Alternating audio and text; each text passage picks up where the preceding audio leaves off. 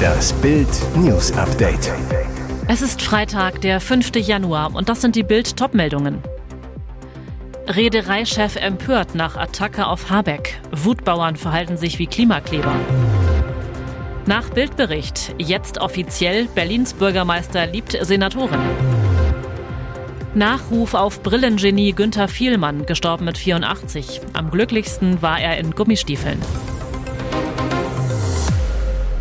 Rund 140 Jahre ist die Vika Dampfschiffsreederei alt. Doch einen Vorfall wie diesen hat es in der Geschichte noch nie gegeben. Wutbauern versuchten am Donnerstagabend am Anleger Schlütziel die Fähre Hilligenlei zu stürmen, weil Wirtschaftsminister Robert Habeck, 54 Grüne, an Bord war. Sie verhinderten, dass der Politiker an der Nordseeküste von Bord gehen konnte. In höchster Not legte das Schiff wieder ab. Das macht Unternehmenschef Axel Meinkön 65 fassungslos. Der Räder zu Bild. Wir haben sowas in der Unternehmensgeschichte trotz zweier Weltkriege noch nicht erlebt. Die Protestierer haben sich verhalten wie Klimakleber. An Bord des Schiffs waren 30 Passagiere, überwiegend Unbeteiligte. Das war ganz klar Nötigung. Als das Schiff aus Hallighoge angelegt hatte, wollten wütende Protestler draußen Habeck zu einem Gespräch zwingen. Ein Angebot des Ministers, mit drei Vertretern an Bord zu sprechen, lehnten die Demonstranten ab. Meinkön klagt an, der Kapitän hat buchstäblich in letzter Sekunde abgelegt. Die Demonstranten haben versucht, das Schiff zu stürmen, als er die Hydraulikbrücke hochgefahren hat. Einige sind sogar noch darauf gesprungen.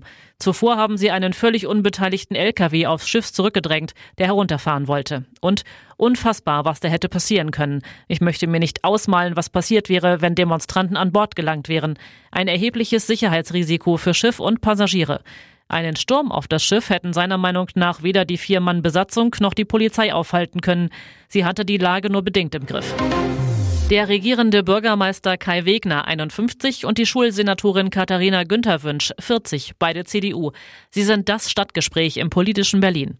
Tagelang hat Kai Wegner zu dem Liebesgerücht geschwiegen. Bis jetzt. Am Freitag bestätigt Berlins regierender Bürgermeister die Beziehung zu seiner Senatorin.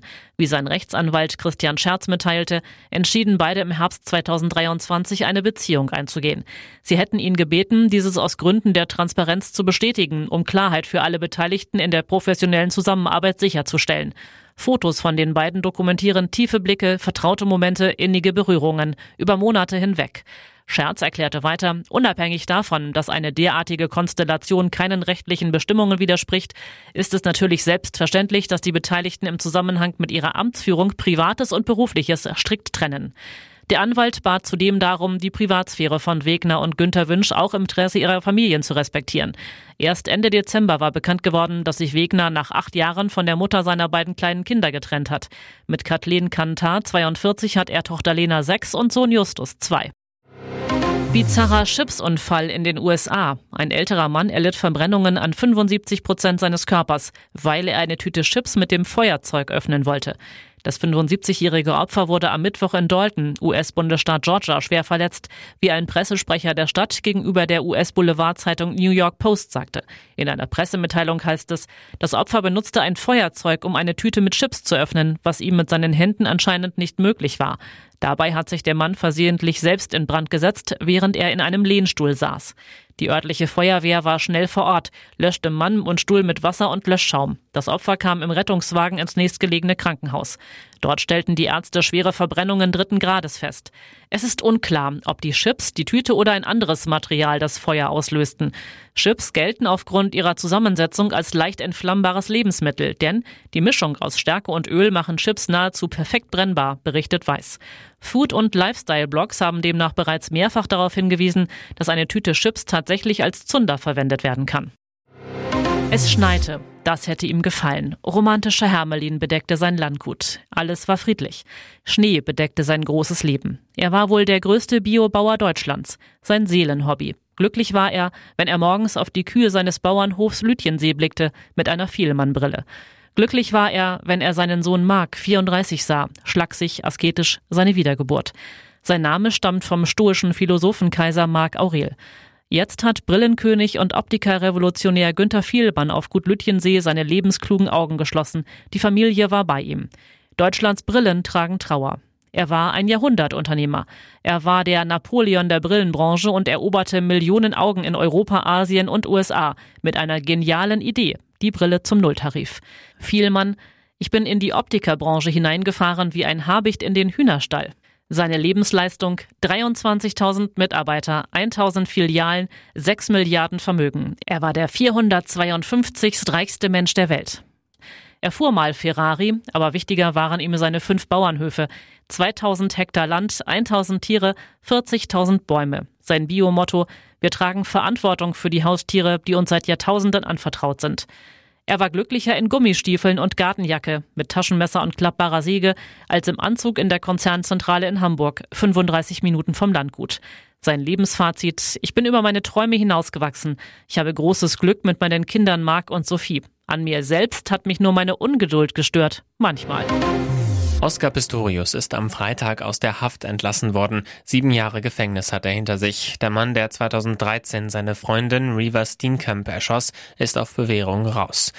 Der Mann, den sie Blade Runner nannten, der mehrere Weltrekorde lief und als erster beinamputierter Athlet bei Olympia starten durfte, ist nach der Hälfte der Haftzeit mit strengen Auflagen freigekommen. Trotz seiner öffentlichen Bekanntheit gelten für Pistorius keine anderen Regeln als für gewöhnliche Insassen, so Singabako Numalo, Sprecher der Bewährungsbehörde. Er wird behandelt wie jeder andere auch. Bis zum Ende seiner Bewährungszeit am 5. Dezember 2029 wird dem Ex-Athleten ein Bewährungshelfer zur Seite gestellt. Bei ihm muss sich Pistorius regelmäßig melden. Ihm muss er angeben, wenn er einen neuen Job antreten oder innerhalb von Pretoria umziehen möchte. Zunächst wird Pistorius wohl in der Villa seines Onkels Arnold im Stadtteil Waterclove leben, wo er sich zu bestimmten Uhrzeiten aufzuhalten hat. Solange der ehemalige Sprinter auf Bewährung ist, darf er keinen Alkohol trinken und keine Interviews geben.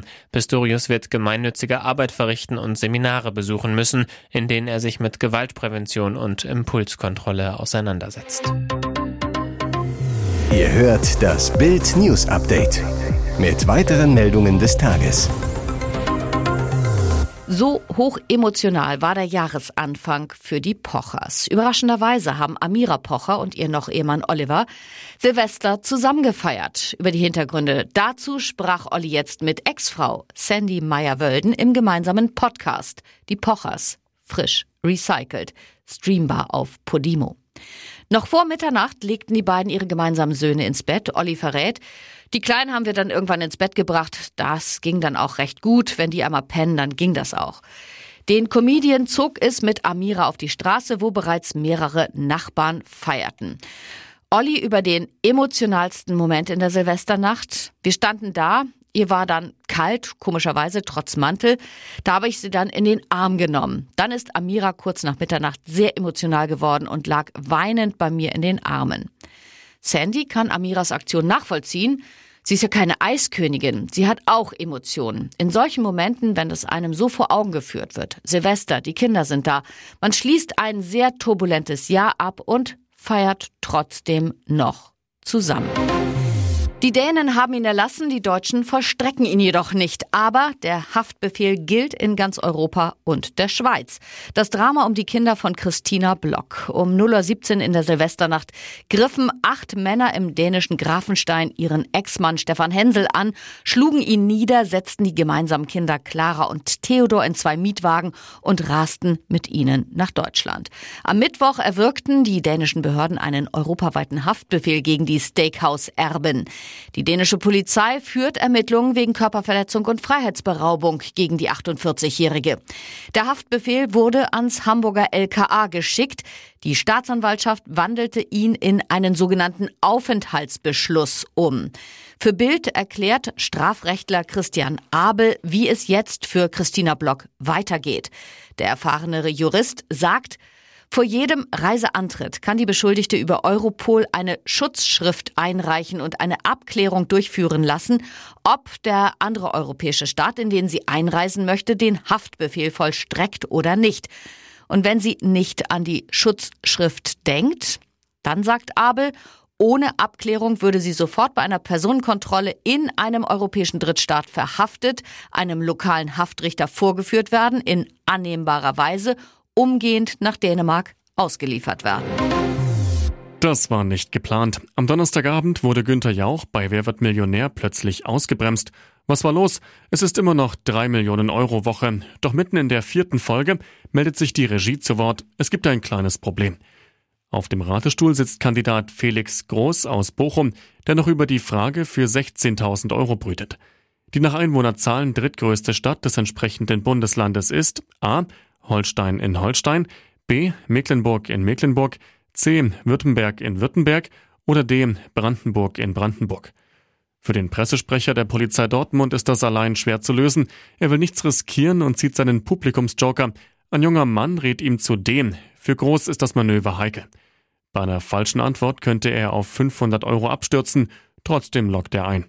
Fast gleichzeitig fängt das Licht im Studio an zu flackern. Doch Günter Jauch scheint das erst nicht aufzuhalten. Er ist noch im Redefluss, will in die Werbung geben, als plötzlich eine Männerstimme aus der Regie ertönt. Ich unterbreche mal gerade, irgendwie ein Lichtproblem. Es flackert die ganze Zeit.